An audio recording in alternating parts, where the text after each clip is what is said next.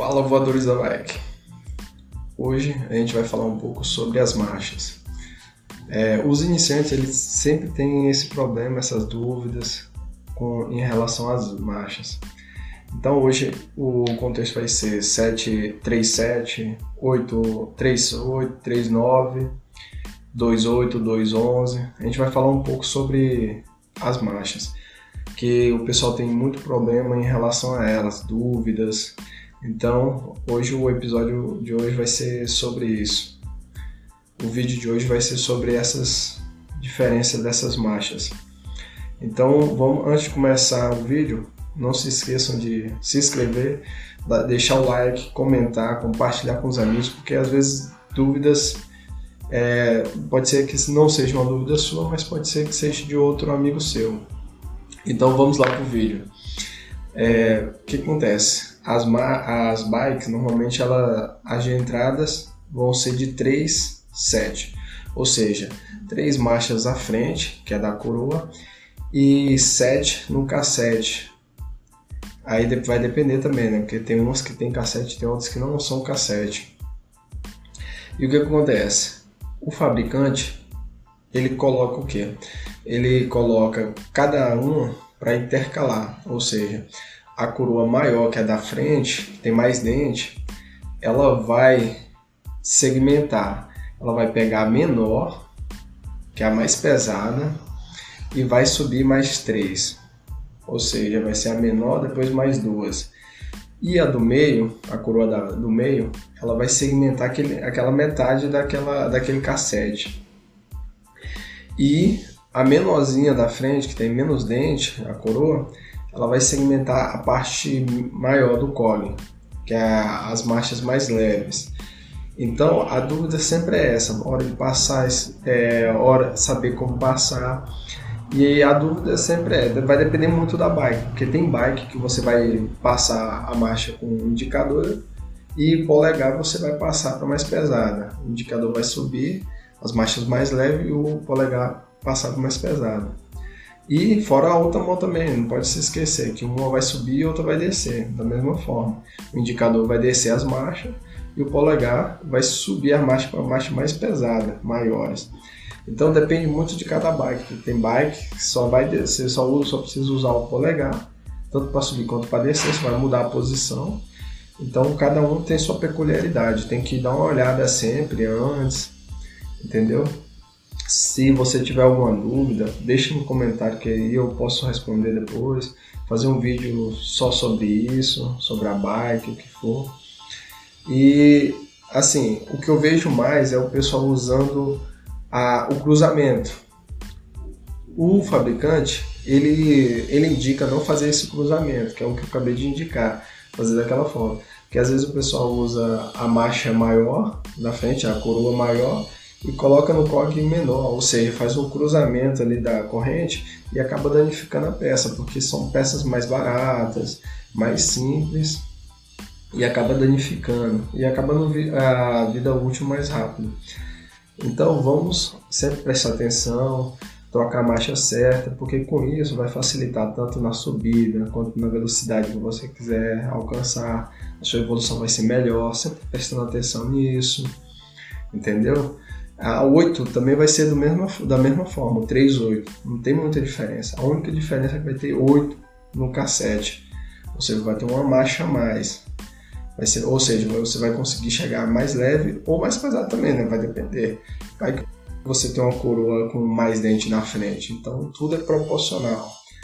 E assim, nem sempre quanto mais marcha quer dizer que a bike é melhor, assim, não o que vai definir a bike, ela tem vários números. Tem 37, tem 38, 39.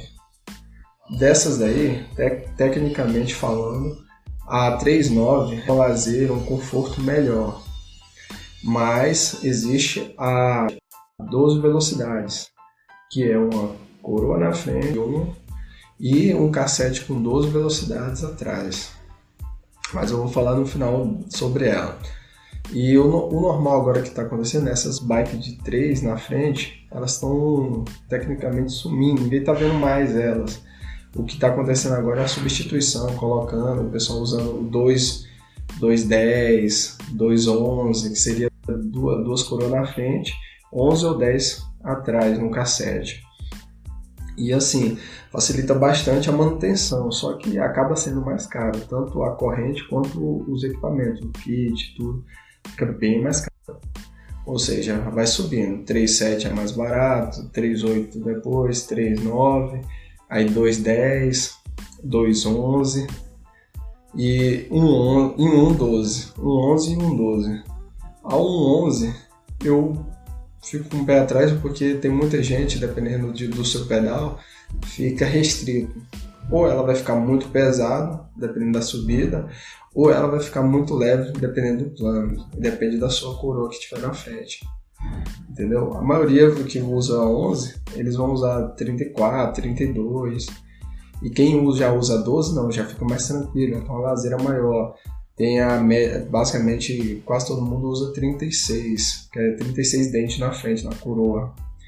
E poucas pessoas usam 34, fica muito leve, é basicamente serras e serras, onde que você só sobe. Aqui mesmo em Palmas não, aqui em Palmas é mais tranquilo, dá para usar um 36 tranquilo com 11 50 atrás, com a menorzinha 11 e a maior 50. Dá tranquilamente. Até alguns que são mais fortes, alguma coisa assim, mais galáctico, dá para usar o 10, o 10, 1050 com 38 na frente. Aí vai ficar a critério de cada um. Mas assim, isso é de cada um para cada um. Tem que treinar, tem que evoluir. E o kit de kit relação 12 velocidades, ele é muito caro, apesar de que as empresas agora elas estão lançando o kit mais barato, por exemplo, o Deore. O Deore lançou agora o 12 velocidade. Então, a gente sempre tem que tratar outra coisa, né? sempre tem que estar atento quantas velocidades, porque o grupo não quer dizer, ah, o grupo é tal que ele vai ter isso, não. O, o por exemplo, a, a Shimano ele vai passando suas as suas tecnologias para os grupos anteriores, mais simples. E aí eles vão evoluindo. A SRAM da mesma forma. Então, o XT, que hoje é o, é, é o, melhor, ele vai recebendo tecnologia, vai passando para o outro, que é um inferior. Hoje mesmo você pode verificar que a SRAM ela tinha um grupo eletrônico é, específico, agora ela já passou para o XX1. Agora o XX1 também tem a tecnologia é, sem o cabo, pelo wireless. Ele transmite, você não tem cabo nenhum, você passa a marcha tranquilamente.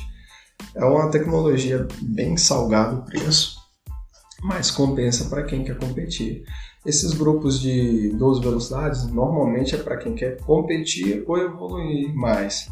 Porque assim, é um grupo muito caro, às vezes não é nem acessível, porque manutenção muito caro. É, corrente ela vai variar de, de preço de 280, 250 até 800 ou mais, só a corrente. E cassete não é barato. É, e outro problema que está dando muito é o, o grupo da SRAM, o XT, o SLX. Tem vários vídeos no YouTube mesmo falando, comentando sobre isso. O XT ele tava, tava vindo sem, sem lubrificação. Você começava a usar novo, da hora para outra ele para, ele para, trava, porque como está sem lubrificação, aí teria que, aí tem, tem que desmontar, passar graxa. Não sei se está vindo em todos, mas alguns estão aparecendo com esse problema. O SLX, que é o meu, ele está com um, grande problema de vedação. Já, já fiz várias pesquisas para verificar. No YouTube tem vários vídeos explicando como limpar, fazer a manutenção, porque ele tem que ser feita a manutenção preventiva mesmo porque foi um erro da Shimano, não sei o que aconteceu. Ela, a vedação dele não está bem vedada, entra a água e acaba enferrujando, e aí a marcha, ela, a troca dela é tão perfeita que qualquer coisinha sujeira ela acaba travando e errando a marcha, ou até mesmo igual o meu que aconteceu da última vez. Ele travou e não passava para as outras marchas. Ele passava, mas ele não saía do lugar. Ele ficava travado e aí a corrente ficava mole e não conseguia andar. Eu só ficava com, eu só tinha uma marcha, aí era mais leve, ou seja, não conseguia fazer nenhum pedal. Aí pesquisando no YouTube acabei achando isso. você vai, desmonta ali, dá uma limpeza, dá um trabalho pra caramba. Agora no grupo da, da Deore, que lançou agora, recente, ele não tá vindo com esse problema. Ela tá vindo certinho, tudo, a pressão tá tudo certo, não tá dando entrada de água né? de jeito nenhum. Eu não sei qual foi o erro que eles fizeram, mas o Deore tá vindo tranquilo. Por enquanto não tem nenhuma reclamação aqui no YouTube.